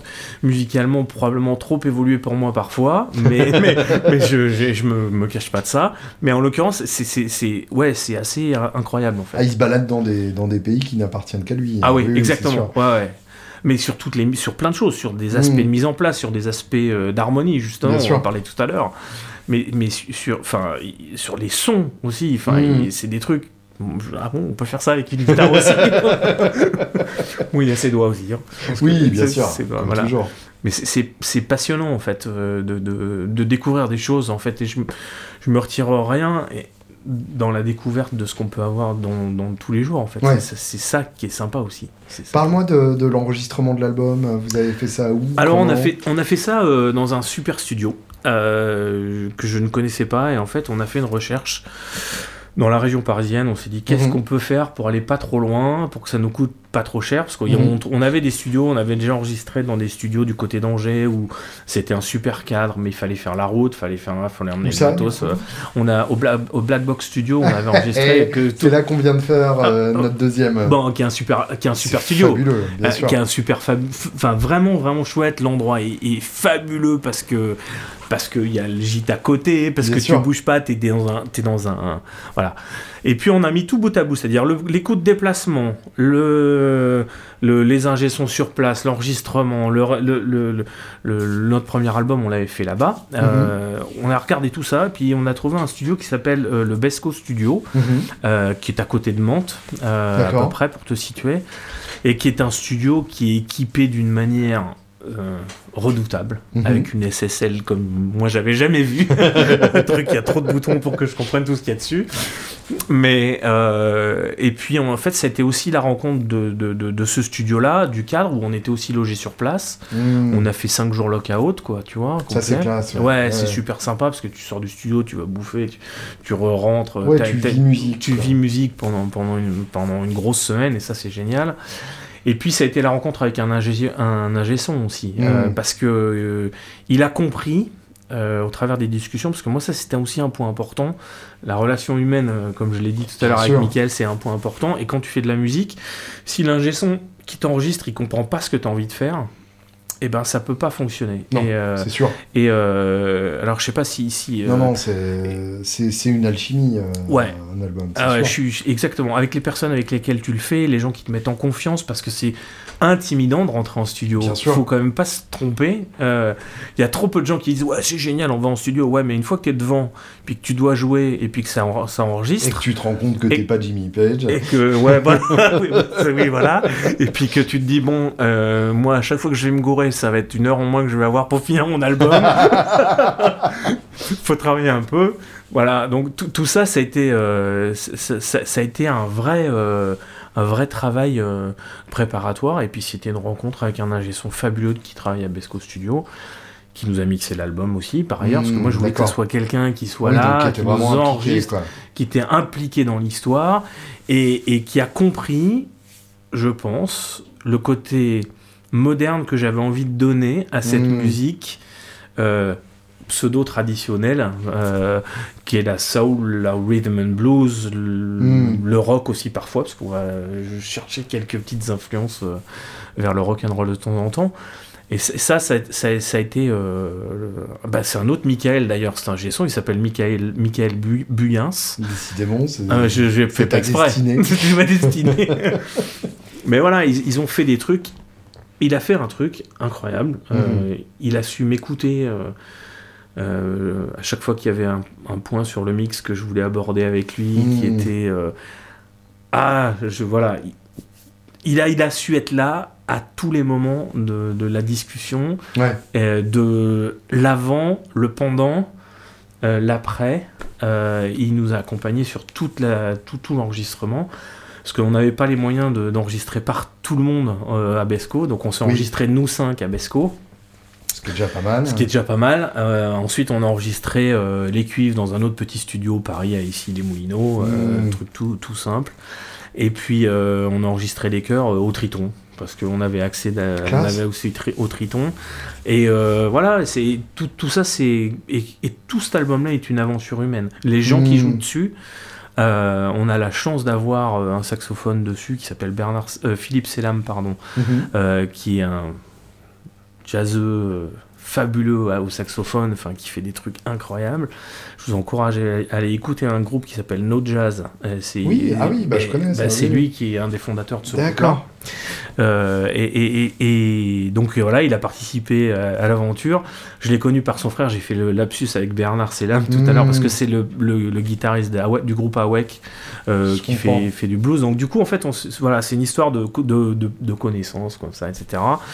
On a une des choristes euh, qui est euh, une des choristes de Francis Cabrel euh, là-dessus, et qui s'appelle Imiko Baganotti, qui est la fille de son papa. Oui, voilà, voilà, bassiste. Donc voilà, tout, ça, c'est des petites choses qui sont. Et c'est parce que c'est des gens qu'on a rencontrés, non, ou qu'un des membres du groupe a rencontré, qui a fait qu'on hmm. a réussi. voilà. Qui a, pas été chanteuse de Magma à un moment Elle a été chanteuse de Magma avec aussi. Son frangin. Alors, je sais pas si c'était avec son frangin, c'est possible. Je ne saurais pas le dire. Faudrait que je vérifie avant de te dire une bêtise, mais c'est probable. Il me semble bien. c'est probable. En tout cas, c'était ma ma formation préférée de, de Magma récent. Euh, ouais, mais elle a fait partie de Magma, ouais. exact, exact. Je l'ai pas, j'aurais peut-être dû les citer comment avant de commencer par Pat Cabrel. peut-être. Quand même des choses importantes dans, la vie, mince. ouais, et puis euh, voilà, euh, on a dans les choristes, on a aussi Audrey Lurie qui est venue sur l'album, qui vient de sortir un album d'un groupe qui s'appelle Little Odetta. Je sais pas si tu as eu l'occasion d'aller écouter. bon, bah voilà, c'est la chanteuse de Little Odetta. c'est des rencontres, tout ça. Voilà, c'est super sympa. C'est comme ça qu'on fait une scène, hein, tout simplement. Ouais, exactement. Et on, on, se, on, se, fait, on se fait, on s'est vraiment fait plaisir pendant ce stade. Dans, on s'est on n'a pas limité les moyens de ce qu'on voulait faire, parce qu'on voulait faire un album qui ressemble moi, j'avais besoin de mettre quelque chose sur euh, l'album qui était vraiment dans ma tête. Les cuivres, c'était un truc que j'avais envie d'avoir. Des chœurs magnifiques, j'avais envie d'avoir ça. Enfin, ça fait partie de la musique, c'est de l'harmonie, tout ça. Bien sûr. Et, euh, voilà. donc, c'était avant tout ta vision Ma vision, disons que c'est toujours un truc que tu je compose pas mal des morceaux. Mhm. Euh, donc ça et t'avais le, le, le truc qui jouait dans la tête. Ouais, ouais. Et, et donc, du coup, après, bah, tu discutes avec les membres du groupe parce que c'est jamais toi tout seul qui fais ça. Mm. Finalement, tu peux pas. Mais t'as une idée, euh, voilà, euh, tu fais la maquette, tu viens faire, est-ce que ça, le batteur va dire non, mais ça, moi, je le sens plus comme ça. Faudrait faire un truc un peu comme ça. Puis après, ça se construit ensemble. Ouais. Mais, mais la base, ouais, j'arrive souvent avec une idée de morceau. On a fait des morceaux aussi en, en collab avec la, la chanteuse aussi. On a des copains qui nous ont écrit des paroles parce que des fois, Mm. t'as l'air, t'arrives à trouver l'air. euh, on, a, on, on a un morceau qui s'appelle Stolen Sun, par exemple, là-dessus, euh, qui, est un, qui est un slow blues euh, bien fat. Je vois. Et en fait, ce morceau-là, bah voilà, j'avais la musique, j'avais l'air, j'avais tout ça, mais j'avais pas les paroles. Et on a un Mm. copain qui, je lui dis, je lui dis, voilà, j'ai les paroles, j'ai les- l'air, j'ai la, la- la musique. Tu peux. euh, Est-ce que reviens dans deux heures. Je reviens dans deux, heures- dans deux heures, mais il est capable en plus, c'est ça qui est- Bien sûr. a- et voilà, et, euh, et, euh, bah, c'est un des anciens guitaristes de Blues Power Band Hmm, euh, que tu as dû connaître aussi, qui, a, qui, qui écrit aussi très bien en anglais et qui nous a Mm. écrit cette chanson-là, qui est magnifique accessoirement. Euh, je parle pas de la chanson, je parle du texte euh, en lui-même. Euh, voilà, c'est vraiment un. C'est qu'une histoire d'amitié en fait, et Ouais. de, de, de connaissances et de, de rencontres euh, avec des gens. C'est hyper important. Encore une fois, ouais, ça devrait être, euh, ça devrait Ah, être n'importe quel album. Bah, ça devrait Ouais. être. Après, il y a des gens qui, sont, qui font ça de manière différente, et c'est pas pour ça qu'ils sortent pas des bons albums. Mais Hmm. moi, j'avais Quand même, si un peu des fois. Mais moi, j'avais besoin de ce côté. euh, Moi, je suis- enfin, j'aime bien ce contact humain. J'avais besoin Bien de, me sentir bien dans l'en- dans l'environnement que je mettais sur le sur le sur la bande, quoi, en fait. Ouais, ouais, mais c'est marrant, on a une manière assez, euh, assez proche de, de Bah, concevoir la Je suis chose. ravi. Euh, tu, tu vis de la musique à l'heure actuelle? Non, non. Par choix, par euh, dépit, par euh, autre passion à côté? Alors, euh, non, je pense que la vie s'est faite comme ça, en fait. Je Ouais. crois que, ben, comme je disais, euh, papa, il a dit, euh, fallait faire des études. J'ai fait des études, j'ai commencé à bosser. T'as tellement fait des études que t'as fini par attraper un travail. Ah, Moi, j'ai attrapé un travail. et puis, en fait, euh, enfin, voilà. Et puis, j'ai toujours eu cette passion de la musique. Et je me suis dit, comment je vais arriver à combiner les deux? Mhm. et, et- et voilà, bah, je crois que j'y arrive à peu près aujourd'hui. Euh, ça me convient bien comme ça. Euh, T'as un boulot où tu peux prendre des, je- des ouais, jours je de peux congé un peu de liberté. faut, ouais, quand j'ai besoin de faire un concert, je peux prendre po- poser le, le, le jour de congé qui va bien. Voilà, on est même capable de faire des tournées de 3-4 jours et, Ouais. et voilà. Oui, Et- parce que le, le, le sentiment que j'ai, euh, c'est que vous êtes tout le temps sur la route. et euh, ce qui me, ce qui m'évoque vachement, du coup, une image euh, beaucoup plus américaine du Weekend Warrior. Euh, Ouais. le, le, le, le- le- Warrior, ce serait euh, combattant, le, Ouais, ouais. le- le combattant du week-end, parce que effectivement là-bas, euh, la plupart des, des, des musiciens, euh, même très bons, ont un boulot à côté. Exact. Et, euh, et, et c'est c'est rigolo parce que en fait là-bas les Weekend Warriors jouent plus que la plupart des musiciens professionnels en France quoi. Ouais, bah, en fait, je pense que ça fait partie. Enfin, j'ai eu des, des longues discussions avec un, un- un très très bon ami à moi qui s'appelle Jean-Marc Hainaut, qui est harmoniciste, euh, avec qui j'avais monté un groupe il y a quelques années maintenant. Euh, et euh, en fait, il- on a des discussions sur ces aspects-là en disant mais en fait les gens qui vivent de ça c'est très bien et moi je suis très content euh, que ces gens-là ils y arrivent moi, j'étais pas parti dans cette optique-là. Il me dit, mais t'es encore plus méritant parce que d'arriver à faire des, des concerts alors que tu bosses, t'as des gamins, t'as une famille, tu sais, tu, tu donnes. c'est- Enfin, c'est c'est un, c'est un, un autre monde, quoi. C'est Ouais, encore autre sûr. chose de différent. Euh, pas que les musiciens pros soient pas méritants, au contraire. Je veux dire, Mm. moi, je suis tellement admiratif de, celui qui, de ceux qui sont capables de faire ça de, de leur vie. Et, c'est- et, et je vois bien que quand tu veux arriver à faire quelque chose de, de propre et de bien, c'est un vrai travail à, Mm. à proprement parler. Il y a trop de gens qui considèrent euh, que c'est pas un, mou- un métier.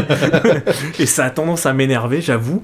euh, parce que, euh, tu vois, bah, typiquement, dans les, dans les réactions que nous avons, euh, nous, je ne fais rien euh, contre les pros qui vivent de ça. C'est-à-dire que Mmh, aller faire comprends. un gig à 300 balles sans dé- dé- dénigrer quoi que ce soit, mais aller faire un gig à 300 balles alors que t'es 5 et que t'as bossé pour faire quelque chose, Mhm. bah, c'est dire aux professionnels, bah tu vois, moi je peux faire quelque chose que toi tu vas pas pouvoir faire parce que c'est à Et 300 oui, bien balles. sûr. C'est Oui, je vois tout à fait le truc. c'est un- et, et donc ça a toujours été des vraies discussions que j'ai eues avec des, des copains pros, hein, qui, Ouais. euh, qui disent bah non, euh, c'est moi j'aime bien votre groupe aussi parce que vous assumez ça. Hmm. Et moi j'assume ça parfaitement. Et donc quand on va vendre nos prestations, on les vend à un prix certain. C'est pas au rabais quoi. Et c'est jamais au rabais parce qu'il y a du boulot derrière et qu'il y a des gens qui vivent de ça Hmm. et qu'on n'est pas là pour rabaisser les choses. Ouais. Et c'est très, enfin moi je trouve que c'est important de dire ça aussi. Ah oui, oui, moi je, je réfléchis comme ça aussi, même si en parallèle j'ai toujours cette tendance à, euh, à, à vouloir jouer. Mais oui, non, mais là, ça, en- ça en- ça enlève Et pas du ça. coup, euh, j'ai- toujours ce côté punk euh, du. euh, T'as une sono, euh, On y va. t'as deux spots, euh, vas-y, Ouais. où on se qu'on se Ouais. mange quoi. Non, on peut, on peut le faire. Je dis pas que ça, ça n'arrive jamais, mais tu vois, typiquement, euh, là, on joue, à, on, a, on, on fait, on fait trois dates au, à Blues autour du zinc, Mhm. qui sont dans le off, pas dans le. Bon, c'est pas des dates avec un cachet normal. hein, je veux Oui, dire. bien sûr. Voilà, parce qu'on va jouer dans des bars, etc. Mais ça reste un, un- un cachet qui est cohérent pour quelqu'un qui va bosser et qui Ouais. peut prendre un minimum de cachet pour, parce que notre chanteuse est pro dans l'histoire. Classe. Et donc, elle, elle, elle prend des cachets et elle a un cachet systématiquement à chaque fois qu'on va, qu'on va jouer. Mhm. C'est un, c'est un pari et on a euh, besoin aussi de se rémunérer. Il faut faire vivre euh, ben, tout ce qu'on fait. Quoi, hein. Donc, euh, puis un projet euh, avec des moyens euh, comme on les a mis sur la table là, en dehors de faire euh, un Ulule ou euh, un, un je ne sais quoi euh, pour faire du, du financement participatif. C'est des moyens qu'on met sur la Bah, table. c'est des gros moyens, C'est des gros moyens. Oui, hein. Tu, une, Et 5 qui jours en studio, euh, ça, ça, ça Et tape. qui hein. sont recoupés sur, euh, sur 10 ans de vente de disques. Ouais, c'est ça. ça c'est pas les albums que tu vas vendre qui vont faire. En fait, c'est- je pense l'enregistrement, l'enregistrement aujourd'hui, c'est pas le CD que tu vas vendre après C'est parce sûr. que c'est fini de fini. Tu les vends à la fin du concert parce que euh, les gens veulent partir avec un souvenir. C'est ça, Euh, oui, c'est- c'est plus, euh, c'est plus comme acheter une carte postale dans un musée. C'est ça, voilà. C'est plus maintenant, tout se passe par le numérique, la vidéo, euh, euh, voilà. Et puis c'est un outil de promotion finalement, en fait, Bien un sûr. enregistrement. Donc c'est un investissement que tu fais sur le, les geeks que ça va te ramener. Ouais. Euh, voilà, bon, c'est comme ça qu'on essaye de faire. Et t'as as, l'impression que le fait de ne pas en vivre te donne une certaine liberté artistique? Euh, ah bah oui, parce que moi je fais ce que je veux là pour le Ouais. coup. Là, j'ai pas de problème Euh, et, et, et je me sens pas euh, contraint à, à refaire, même s'il y a des gens qui font ça très très bien, Mhm. à- à refaire des, des groupes de reprises parce que c'est Ouais. ce qui fonctionne en ce moment. Oui, t'es pas obligé de faire des, des bar mitzvahs, quoi. Non, voilà, euh, pas vraiment. pas vraiment, ni des mariages, même, même si on en fait, tu vois, par exemple, il y a Ouais. des gens qui nous ont dit Moi, je voudrais que vous veniez jouer à un mariage parce que j'adore ce que vous faites. Oui, mais voilà, parce que... Mais on va faire notre musique. Parce vais- qu'ils savent ce, que, Ouais. ce à quoi s'attendre, et c'est ça qu'ils veulent, quoi. Exactement. Et ça sera pas, on va pas faire pour l'occasion une reprise de A, B, C, D. euh, Mm. ça sera jamais ça. Je, je, je veux que ce groupe-là, en fait, soit un groupe de création Ouais. à proprement parler. Même si euh, bah, dans les créations qu'on fait, il y a toujours des influences ou des choses que tu as déjà entendues, parce que finalement, cette oui, musique-là, mais ça, elle- euh, ça, ça a toujours été le cas. ça n'est pas nouveau et Mm. voilà quand tu fais un riff euh, en la sur la guitare des fois ça ressemble beaucoup à des choses qui se sont passées avant et, et bon t'as l'impression que tu révolutionnes le truc quand même mais, mais bon voilà c'est aussi ça qui est sympa Bien sûr. c'est ça aussi ça qui est sympa Est-ce que, euh, est-ce que tu gères, euh, enfin, est-ce que la, la fatigue est un sujet? Parce que normalement, quand on a un vrai métier, on a le week-end pour se reposer, mais toi, du coup, c'est le moment où tu pars sur la route. alors je pense que je fais partie des gens pseudo hyperactifs Ah, non, je sais pas si je suis hyperactif mais en l'occurrence je la passion me donne des ailes ouais. Ouais, je, je suis d'accord, il y a des fois, euh, tu pars le vendredi euh, parce que tu as un ou deux gigs un vendredi soir, un le samedi soir, Mhm. et puis euh, tu te retrouves euh, à dire Ah ouais, le dimanche, euh, pff, ça va être raide quand même. c'est le lundi quand le réveil sonne et que tu dois partir au taf, ouais, c'est plus compliqué, Mhm. probablement, parce que tu vas te dire bah, Je me fais pas une grasse mat jusqu'à 10h, ou voilà. bien sûr. Mais donc, la fatigue, euh, pour l'instant, je veux dire que je gère ça plutôt bien. Mhm. Euh, je- même si je t'ai dit que j'étais vieux au départ, je, je maîtrise encore à peu près mon sujet, ça va.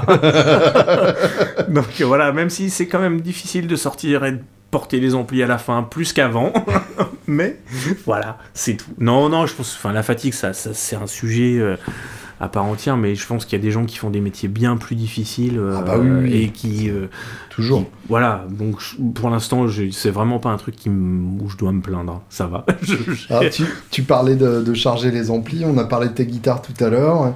Dans quoi est-ce que tu branches tout ça, que alors, ce soit en studio ou sur alors, scène ben là tout l'album, il a été enregistré sur un seul et même ampli. Ouais. Euh, sur scène, je joue sur un seul et même ampli, qui est un Rock En fait, D'accord. Euh, qui est un Tourock euh, euh, qui fait que du clean. Alors là, pour, ou alors faut vraiment le pousser très très fort pour qu'il commence à cruncher avec une Les Paul parce qu'avec une Telecaster ça devient plus difficile.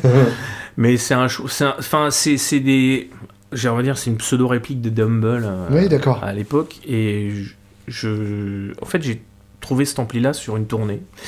On était parti dans le nord, on allait en Belgique, et puis euh, je cherchais cet ampli-là parce que j'en ai rêvé. Voilà, c'est toujours comme un truc. tu, rêves d'un truc, tu dis, il faut absolument que j'ai un ampli comme ça un jour. Je, trouve que tous les tous les, les Joe Smith, enfin tous ces gens-là mm. qui, qui, enfin, qui sont des des virtuoses et qui à la fois proposent des sons qui sont extrêmement intéressants. Il y en a beaucoup qui jouent avec ces amplis-là, en tout cas aux US. Euh, et puis cet ampli-là, euh, voilà, c'est quand même un ampli assez élitiste, hein, parce que c'est quand même un gros gros billet pour obtenir ça quand c'est neuf. Quand c'est neuf. Mais moi, c'est toujours un dixième du prix d'un Dumble. Hein. Ah ouais, ouais mais c'est vrai, c'est ça. On peut le prendre comme ça, hein, c'est pas faux. Mais en fait, en l'occurrence, c'est voilà, je, jouais toujours sur mon Vibrolux 64 jusqu'à présent. Mhm. Et j'ai trouvé cet ampli-là, alors qu'ils vont pour certains dire que c'est un ampli sans caractère, euh, mhm. il est droit, etc. Ce qui n'est selon moi pas du tout le cas. Mais bon, c'est toujours une histoire d'oreille, de doigts. Et en fait, on, on, était en balade euh, avec le groupe, et puis je tombe sur une annonce sur Zikinf, enfin le fameux Zikinf que tout le monde peut Bien connaître. Sûr, qu'on a tous en bookmark. Non, mais je rêve il, est, il est à vendre, et il est à 50 km de là où on joue. Alors écoutez, le destin. Demain matin, les gars. Le vendeur s'appelait Michael aussi Non. le, demain matin, les gars, vous faites ce que vous voulez, mais moi, demain matin, je me lève très tôt et je vais aller voir ampli avant qu'on reparte pour aller en Belgique. Et du coup, euh, je vais voir cet ampli. Enfin, finalement, le batteur et le bassiste sont venus me... avec moi. On a écouté. J'ai branché mes pédales dedans. Et enfin, ouais, j'ai dit, c'est ça que je veux. C'est... Hmm. Cet ampli-là, il a un headroom. C'est un 12 pouces. J'avais jamais joué sur un 12 pouces de ma vie. Avant, avant ça, il y a un câble 12 pouces, une tête de 100 watts. 100 euh, watts, ça pourrait paraître dingue, hein, mais de nos jours. Mais en mhm. fait, c'est une machine qui fonctionne tellement bien, même au quart de, son, de sa puissance. Ça donne Elle a un headroom tellement énorme que tu es toujours bien. Et en fait, mhm. je n'ai pas trouvé depuis 5 ans que je l'ai maintenant à peu près. Ah oui, quand même, ouais. Euh, un moment où il n'a pas sonné. Ouais, d'accord. Et, parce que tu peux toujours tweaker ce qui va bien dans tes hmm. petits réglages. Et, et en fait, euh, j'avais jamais ça avec mon Vibrolux 64, parce que mon Vibrolux 64, si c'est un peu trop humide, il fait un peu trop chaud, il fait un peu froid, c'est il se comporte pas pareil. Bien sûr. et donc, Pour peu que t'aies pas monté le bouton de stand-by de la bonne manière, ah, il sonnera pas. presque, presque. Donc voilà, du coup, ça c'est, je joue sur cet ampli-là. J'en suis très content. J'étais, je m'étais mis euh, en relation avec euh, avec, euh, avec Kelt aussi pendant un moment parce que je me suis dit ça serait quand même cool d'avoir un ampli français parce mhm. que c'est quand même sympa parce que finalement une guitare française un ampli français des cordes françaises aussi parce que j'en ai pas parlé des cordes mais on a un petit deal avec euh, Savares qui est assez sympa, donc c'est plutôt cool. Euh, cordes fabriquées en France, et puis c'est des bonnes cordes. oui, qui marchent. Hein. qui fonctionnent plutôt bien. En tout cas, j'ai trouvé un truc. moi, je jouais pas du tout là-dessus avant, et j'ai essayé ça très dernièrement, et franchement, c'est ça m'amène la brillance qui me manquait sur mes Les Paul en fait. Tu joues sur des focus du coup? Ouais, je, euh, je, jouais sur les focus pour le coup. Euh, sur le, je joue sur les focus sur les quand j'utilise la Les Paul. Hmm. Et sur les. Alors j'ai encore pas les noms en tête, mais. Ah, moi je connais que les focus parce que c'est celle que j'utilise. voilà, et c'est les Exa, je crois, les autres. Euh, hmm. sur la Telecaster qui elle est un poil plus agressive, donc du coup. Tu compenses un, un peu, moins brillant, du coup, avec, avec ces, ces autres cordes là. Mais c'est les focus que j'utilise sur la Les Paul, c'est mortel. Ça fait. Tu peux faire du funk, quoi. Enfin Ça, c'est bon. Donc, euh, voilà. Donc, avec Thierry Labrousse, ben, enfin, un jour, on fera sûrement quelque chose. C'est une question de. voilà, je, je, j'attends le bon moment, et puis il faut avoir, c'est toujours pareil, c'est une histoire de finance, hein, tout ça. Ah bah hein, oui, donc, euh, bien c'est, sûr. C'est, euh, voilà. Qu'est-ce que t'as au pied? Alors, au pied, bah, des chaussures. Hum, hum, En hum. général. Et euh, sous tes chaussures sur- scène souvent rouge mais sous non sous, sous le sous le bah en fait j'ai un pédalboard euh, que j'ai construit euh, bah, que je t'ai amené je te le montrerai tout à l'heure aussi Uh-huh. Euh, mais finalement assez simple je, je- ça ne déborde pas d'effets qui font des milliards de trucs pas possibles D'accord. je j'ai une pédale de volume euh, ce qui est quand même pas souvent en fait on n'en voit pas Que tu places euh, en au premier début ou à tout la début fin tout au début D'accord. elle est tout Ouais, au début Donc, Elle est tout au début. Qui contrôle plus ton gain que ton volume. Ouais, et ça. En fait, parce que je n'ai jamais été à l'aise avec jouer le volume de la guitare, Ouais. ce qui est quand même assez sympa. Mais j'avais toujours cette problème, ce problème aussi quand tu joues au volume de la guitare que, euh, à moins que tu ne les trafiques d'un point de vue électronique en rajoutant les petites capas qui vont bien pour Mhm. que ça retire pas euh, les aigus, mais tu perds toujours des aigus, tu, tu perds Bien toujours sûr. quelque chose quand tu, quand tu baisses le volume de la guitare, que ça soit une Les Paul ou que ça soit une Telecaster Mhm. ou une Strat, tu as toujours le même problème. Et ça, moi, ça me gênait. Et donc je me suis dit, la seule solution que j'ai trouvée, ben, j'ai une pédale et voilà, ça fait le volume et ça me retire rien du tout. Ouais. Et, et j'en suis. euh, Enfin, et ça me permet d'avoir des nuances et des nuances dans le jeu qui sont vachement intéressantes. Hmm. Sur des morceaux, ça permet d'accompagner peut-être plus la chanteuse. C'est pas Euh, con, ouais, euh, ouais, j'avoue. Voilà, mais c'est un avis complètement personnel. Je peux comprendre que ça rebute plein de, plein, de- plein de guitaristes. Euh, non, non, moi c'est tout à donf. et je- voilà. ok, je peux mettre à donf aussi. mais bon, ça me permet Ouais, aussi. mais t'es jamais sûr que c'est complètement à donf si t'as une pédale qui fait ça. Si, si, si, si, si, si, si, Moi, je me souviens l'époque où j'avais une pédale de volume, j'avais ce problème. Ouais, euh, mais c'est une où Ernie je Ball que t'avais. régulièrement. Ah oui, c'était une Ernie Ball. Voilà. Mais je suis d'accord avec toi. Il y a certes, moi là c'est une Lele en l'occurrence. euh, Ah oui, bah forcément, ça qui- doit pas être la même électronique. Et, et c'est- un truc. euh, Mais les Ernie Ball, j'avais toujours l'impression Ouais, qu'il manquait, manquait un euh, truc, ouais. 3% euh, en haut de la pédale. Le quoi. truc qui fait que ah, ça, ça, ça fait le wild Ouais, après. voilà, ça, je vois très bien. Donc il n'y a plus ça, moi. Avec, cette pédale-là, en tout cas, j'ai jamais observé ça. Mhm. Euh, euh, après, j'utilise euh, une pédale. J'ai un, RC booster, un, Mhm. un AC booster, un AC dessus aussi euh, sur le pedalboard, euh, et j'ai une pédale de, enfin qui est ma pédale de son en fait, mon son, qui est sur une pédale Valbrook, Mhm. qui s'appelle Ka- Kal- Kalina, D'accord. si je me trompe pas. C'est Kalina Ouais, j'ai un doute. Comment le genre, mais ça doit être un truc comme ça. Je regarde pas vraiment le nom en fait, je t'avoue. Si tu te contentes de la jouer, ce qui est Si. J'écoute en fait surtout et qui a un petit crunch euh, qui fait partie de mon son et de ma vie. Ça, c'est euh, ta base, donc. C'est mon ma base, ouais, voilà. Et, euh, et ça c'est mon son, voilà. Et Mhm. après quand euh, le son dans la chaîne complète, il sort sur euh, une pédale de reverb Cataline Bread Mhm. Qui La je- Topanga la Topanga que je trouve euh, géniale parce Ouais. qu'elle elle a ce petit côté qui allez, je la pousse un tout petit peu ce qui fait que ça pousse un peu l'ampli Mhm. et ça lui donne un petit peu ce côté euh, reverb 63 tu sais que tu sûr. peux euh, tu tweaker un peu pour Ah, que ça fasse préampli ouais, moi je trouve que c'est une Encore une que j'aurais pas dû revendre. ben, moi je l'ai pas revendue. Et- et, euh, c'est la seule que j'ai abîmée en studio d'ailleurs, accessoirement, mais euh, sans le vouloir. La- si tu poses la guitare et là, ça tu la poses sur le jack et là, le jack fait clac. Tu dis, aïe. Ouais. Mais oui. Bon, voilà, mais bon, c'est comme ça. Donc non, voilà, ça c'est mon son de base, vraiment. Après, euh, j'y ajoute, j'ai un, j'ai la Flint aussi qui me sert Mhm. euh, euh, de Strymon qui me sert à faire. alors pas du tout la reverb parce que j'utilise pas du tout le côté reverb, mais j'u- j'utilise que le, Le que le côté côté trémolo. trémolo parce que je trouve qu'ils ont un beau trémolo, Bien sûr. et que et que ça le fait vraiment la, le- la rue Michel comme diraient certains, voilà. Et puis j'ai aussi de chez de chez euh, Cataline Bread une un, un, sl- un écho en fait Mhm. qui je sais plus comment elle s'appelle c'est Belle Époque, hein. belle époque voilà c'est ça c'est la, la belle époque petit format Euh, voilà et puis sur le pedalboard de temps en temps parce que ça même quand j'ai envie de faire un petit peu côté rock and roll rockab euh, j'ai un slapback euh, mais qui est un truc tout petit là une petite pédale bleue c'est un flashback je crois que ça c'est pas le flashback je sais plus Oui, ça s'appelle. électronique, Ouais, quoi. un truc TC électronique, quoi. ouais. Je sais plus comment elle s'appelle. Mais je fais même pas. J'adore le son, j'y vais y passer des heures pour bien faire que ça sonne. Voilà. Et puis, bah, pour piloter tout ça, j'ai un petit truc de gig rig, en fait, ce qui fait que mes pédales sont pas les unes dans les autres. Un strip. Et du coup, je, je, peux les swapper comme je veux. J'ai juste voilà, 8 pistes je choisis. un, truc qui marche. Un truc qui fonctionne et qui me permet d'avoir le son que j'ai envie d'avoir et qui, voilà, sans être bien compliqué en fait au final. Parce que c'est quand tu regardes ça, c'est assez dense sur le pédalboard, mais finalement, euh, voilà, bah, y a, quand je veux passer en solo, j'ai une petite pédale rouge de chez euh, Exotique, là, et puis hop, c'est parti, c'est tout. tout. tout. simplement. Donc c'est assez chouette, ouais. Je, je... Et puis ça me correspond bien, moi j'aime pas trop les sons très chargés, euh, en hmm. tout cas dans la musique que je joue, en oui, bien sûr. Parce que voilà. Hein.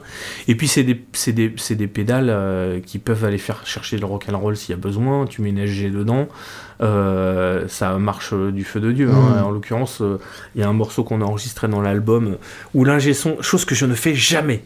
Il m'a dit tu retires ta réverb sur celui-là.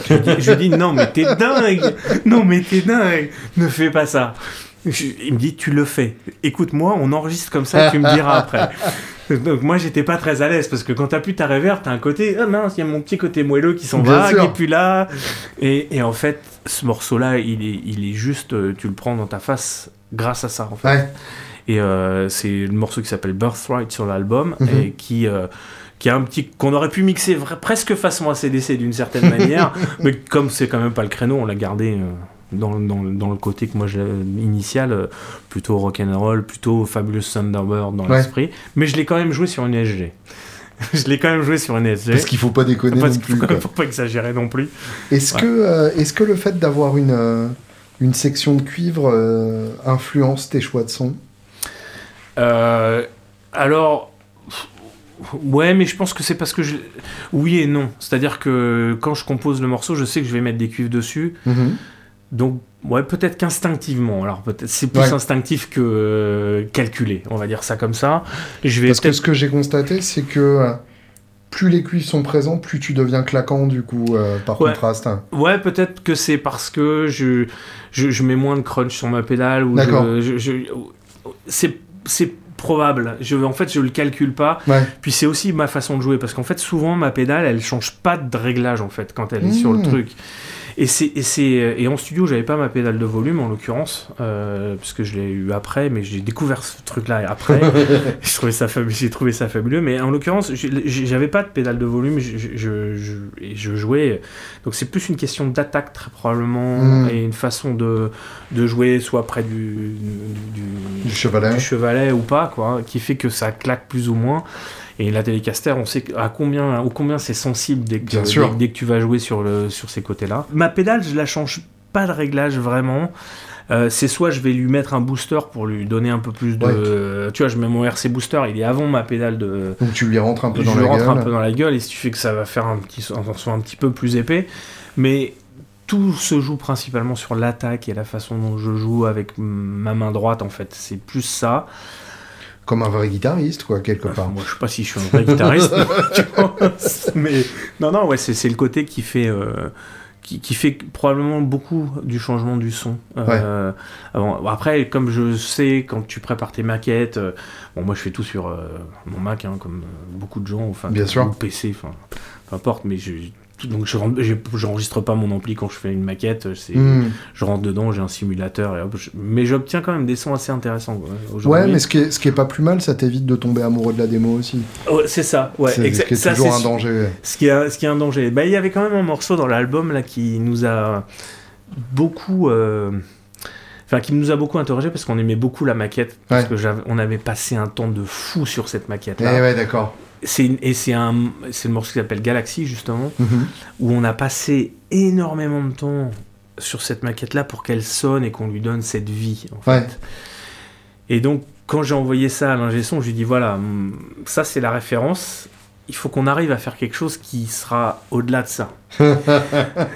et voilà, donc le challenge, voilà. Bon, c'est, bon, a priori ça a fonctionné puisque le morceau, nous on en est très content. Euh, ça c'est cool. Sur, l'album et il a, il a pris une autre dimension. Mais je pense qu'il a pris une grosse, grosse autre dimension pour les raisons, euh, pour des raisons assez simples, c'est que la batterie, elle a été vraiment mixée avec un soin extrêmement particulier. Mhm. C'était une vraie volonté de ma part d'avoir une grosse batterie. Et sur ce genre de musique, c'est souvent une batterie très en retrait. Oui, tout à fait. Et moi, je voulais une vraie batterie qui prenne une place normal, pas dans un espace de fou, mais une place euh, hmm. vraiment importante. Qui soit pas au fond à droite à côté des chiottes. Exact, avec une vraie grosse caisse, parce qu'il joue sur une 24 pouces et que ça doit s'entendre. Mince. et puis euh, voilà, donc tout, tout, tout, a été fait pour que, voilà, on fait de la musique avec euh, des moyens au 21e siècle. on, même si on a des, des volontés d'aller chercher des choses un peu vintage dans l'esprit, dans j'avais envie que cet album-là, il ait un son moderne en fait vraiment. Et ça a été une vraie discussion avec l'ingé Mais le, le, le, grand écart est réussi. Merci. Moi, euh, j'ai ressenti ça justement. Ah, merci. Dans le, dans le côté euh, très clair euh, et, effectivement plus brillant. mais sans pour autant sans pour autant avoir perdu son âme et je trouve que c'était pas c'est pas évident non c'est pas évident mais ça marche mais en fait, tous les gens qui ont travaillé là-dessus, je pense que le maître mot, ça a été euh, on essaye de faire de la musique jusqu'au bout. Même le mec qui touche le bouton, il fait de la musique. Et en fait, on a fait un choix. Et quand tu écoutes l'album euh, aujourd'hui, euh, et plus, tard pour ceux qui l'écoutent, qui auront la possibilité de l'écouter, parce qu'il n'est pas encore sorti, mhm. c'est vraiment pas masterisé très fort. Mhm. C'est masterisé avec un volume certain, mais c'est pas tout au taquet, ce qui fait que. C'est pas le mur de briques, quoi. C'est pas, il y a, y a, pas de mur. Voilà, exactement. C'est pas un mur euh, que tu te prends en pleine face. C'est il y, a de la, il y a de la musique aussi dans la manière de l'avoir masterisé. Mhm.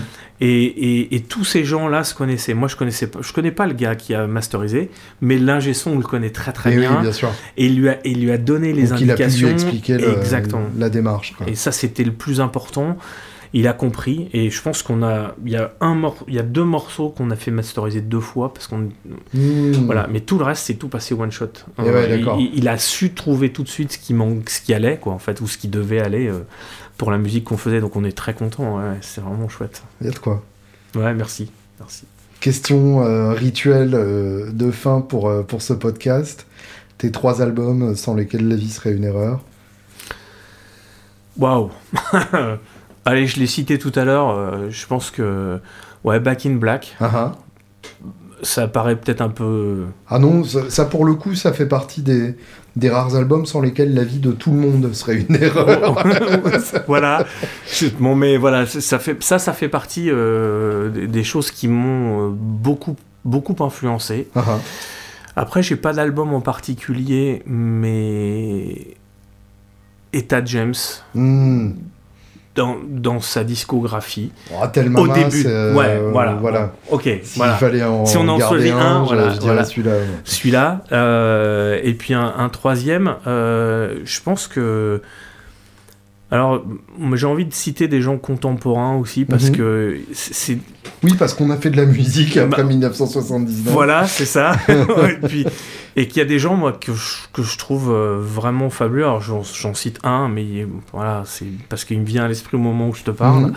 Euh, moi, un album de Malted Milk, probablement mhm. le un des premiers albums de Maltel Mix. C'est vrai que c'est très, très, bien ça. C'est de la chouette musique avec euh, des chouettes personnes ouais. euh, qui sont euh, eux vraiment qui ont trouvé l'alchimie de comment faire un truc à l'ancienne et qui sonne mais mortel.